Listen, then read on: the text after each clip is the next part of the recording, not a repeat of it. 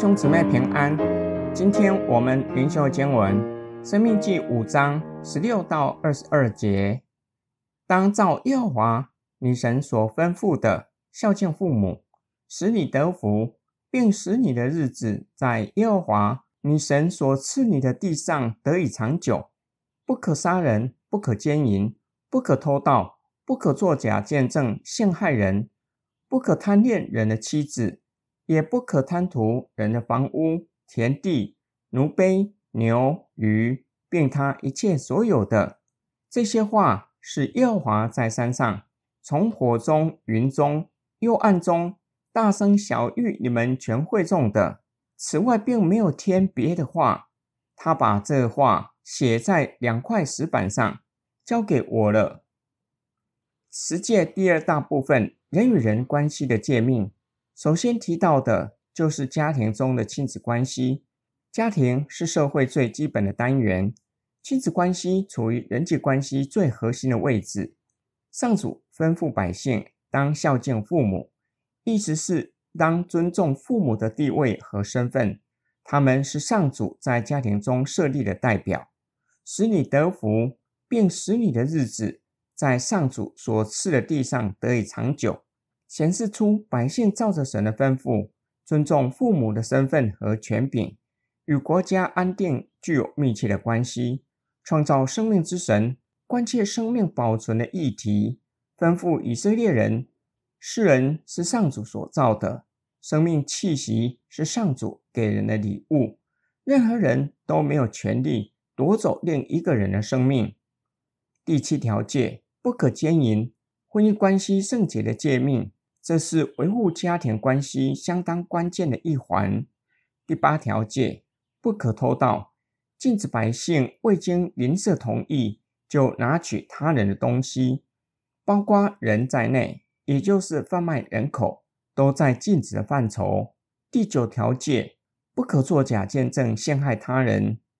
假见证字面的意思，除了不真实，也具有空洞的意思。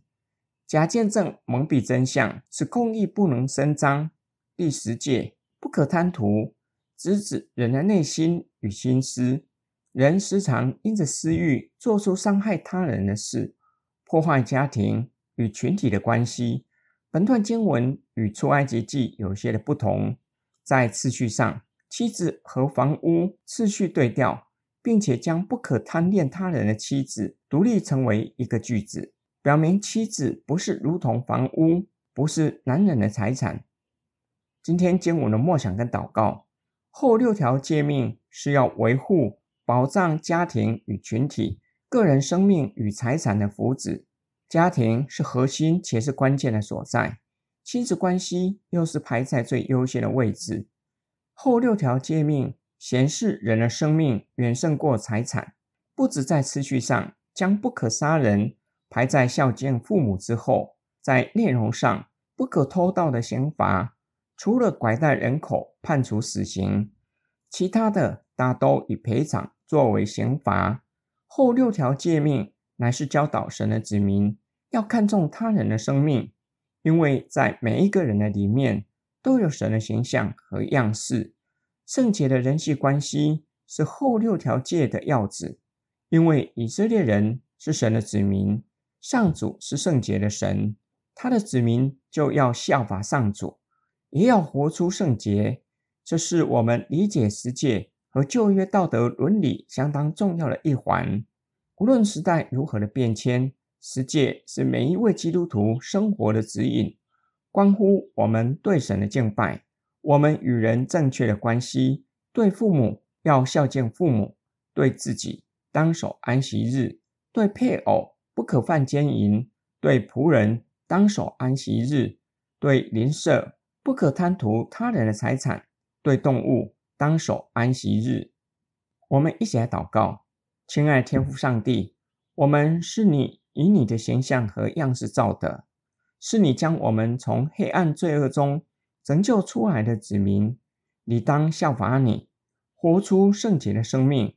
求主保守我们，并赐力量给我们。